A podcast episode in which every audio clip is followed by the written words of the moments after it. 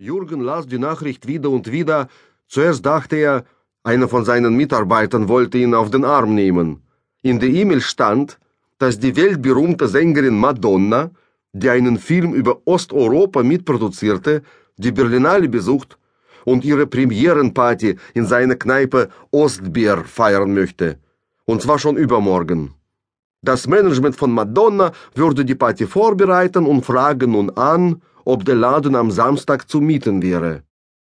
Er solle, falls Interesse bestünde, so schnell wie möglich beim Management anrufen.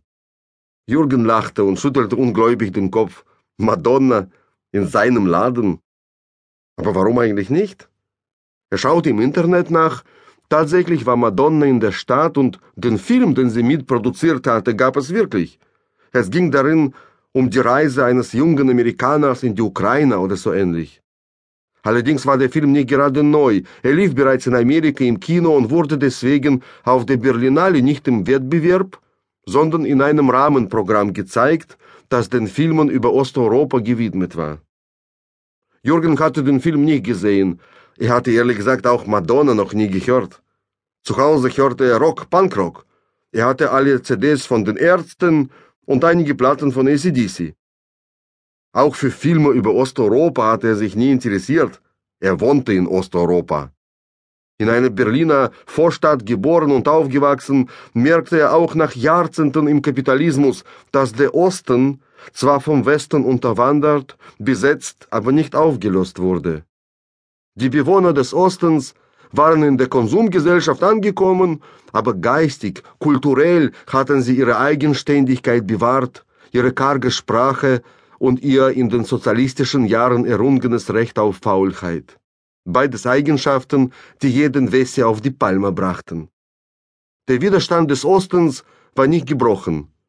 Die kapitalistischen Geschenke wurden hier zwar gerne angenommen, die Billigwaren wortlos konsumiert, die verführerischen Fernsehshows und amerikanische Serien, die ganze dekadente Belustigungspalette mit höflichem Interesse wahrgenommen, doch wenn es darum ging, die Ärmel hochzukrempeln und sich endlich richtig ausbeuten zu lassen, den eigenen Sklavenbeitrag auf den Baustellen des Kapitalismus zu leisten, schrieb sich der Osten krank, beschwerte sich über unerträgliche Rückenschmerzen und nahm dem Ausbeuter gegenüber die bekannte Straußenpose ein, den Kopf in den märkischen Sand und den Hintern zum Feind gerichtet. Viele Wessis, die nach der Wende mit großen Plänen in den Osten gekommen waren, scheiterten mit ihren Projekten. Da konnte auch Madonna, dieses MTV-Fliedchen, mit ihren Filmen nichts daran ändern, dachte Jürgen. Oder war es doch bloß ein dummer Witz? Ohne lange zu überlegen, wählte Jürgen die Nummer von Madonnas Management. Hallo, sagte eine Frauenstimme. Madonna, dachte Jürgen, und sein Herz hörte für eine halbe Sekunde aufzuschlagen. Eine angenehme Stimme bestätigte den Auftrag und fragte nach, ob es möglich wäre, jetzt gleich eine Bestätigung für die Feier zu bekommen. Außerdem wäre es wichtig, die Höhe des Mietpreises zu klären. Ich muss mich zuerst mit meinen Partnern darüber beraten. Ich rufe sie in fünf Minuten wieder an, log Jürgen und legte auf. In Wirklichkeit hatte er gar keine Partner. Die Kneipe mit unvergesslichem Ostberliner Charme made in DDR mit Originaltapete von damals und einer sozialistischen Preistafel aus der Zeit, als ein Bier noch eine Mark 30 kostete, gehörte ihm allein. Mehrmals in den letzten Jahren hatte er Menschen mit Kameras zu Besuch in der Kneipe gehabt. Einmal zum Mauerjubiläum kamen sogar die Schweden, die japanischen Touristen kamen ebenfalls, und irgendwann geriet seine Kneipe in die Berlin Reiseführer als ein Ort, an dem der Schweiß des Mauerbaus noch an den Tapeten klebte. Jürgen und seine Freunde, sie mussten damals über diesen Satz aus dem Reiseführer sehr lachen. Es war eigentlich kein Wunder, dass Madonna seinen Laden ausgewählt hatte. Es gab gar nicht so viele Orte, die ihre Vergangenheit mit einer solchen hartnäckigen Nachhaltigkeit pflegten wie der Ostbär. Je länger Jürgen darüber nachdachte, umso mehr schien ihm diese Begegnung unvermeidlich. Madonna und er. Ihre Wege mussten sich früher oder später kreuzen, wenn sie sich tatsächlich für den Osten interessierte. Nur in einem Punkt hatte er noch keine Klarheit. Was sollte er von Madonna für diesen Abend verlangen? In der Regel, Bei den wenigen Vermietungen pro Jahr, die er hatte, nahm er zwischen 300 und 500 Euro pro Abend, ohne Getränke und Speisen. Einmal, als ein ehemaliger Mitarbeiter seinen Geburtstag feiern und die ganze Kneipe nur für sich und seine Gäste haben wollte, nahm er sogar nur einen Hunderter von ihm. Ein andermal, als eine Firma, die Druckpatronen produzierte, ihre Weihnachtsfeier in seiner Kneipe abhalten wollte, nahm er dafür 1000 Euro. Aber was war ein Tausender für Madonna?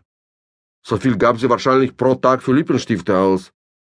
Jürgen überlegte und überlegte und war sich doch unsicher.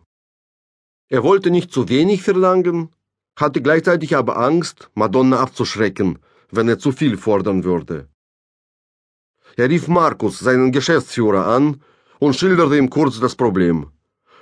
Was soll ich von Madonna für einen Abend verlangen? Was meinst du? fragte er ihn. Verlangen? Bist du vollkommen übergeschnappt? schrie Markus in den Hörer. Du darfst nichts von Madonna verlangen. Du musst froh sein und dich glücklich schätzen, dass dir so etwas Großartiges überhaupt passiert.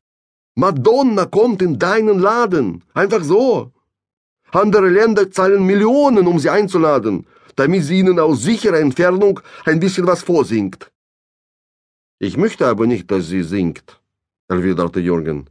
Ich habe sie nicht eingeladen. Sie ist von allein gekommen. Ich nehme 2500, ich glaube, das ist okay. Du bist ein verrückter Hund, japste Markus. Wetten wir, dass sie nicht zahlt? Wir wetten, sagte Jürgen, legte auf und wählte sogleich die Nummer von Madonnas Management. Tag, Ostberg hier, sagte Jürgen. Meine Partner und ich, wir sind bereit, Ihnen den Laden zu vermieten für 2500 Euro. Sagen Sie nun genau, was Sie brauchen, wie viele Gäste werden erwartet, wie viel Personal muss ich bestellen? Welche Getränke besorgen? Möglicherweise brauchen Sie noch einen DJ. 2500 ist etwas teuer, sagte die Frau nachdenklich. Ging es auch für rund 2000? Natürlich ging es für 2000, schrie Alice in Jürgen. Er ließ sich aber nichts anmerken und sagte, nein, das ginge leider nicht. Er müsse ja schließlich die Kneipe für einen ganzen Abend komplett schließen und das an einem Samstag, dem wichtigsten Tag in der Woche. Am Samstag machen wir das Hauptgeschäft, verdienen das meiste Geld, sagte Jürgen zu der Frau am anderen Ende der Leitung. Ich bin Ihnen sowieso schon freundschaftlich entgegengekommen, sagte er etwas pampig und hörte, wie die Frau am anderen Ende auflachte. Gut, wenn dem so ist, wir zahlen den von Ihnen verlangten Preis. Über das Personal und die Sicherheit brauchen Sie sich keine Sorgen zu machen. Wir bringen unsere eigenen Leute mit.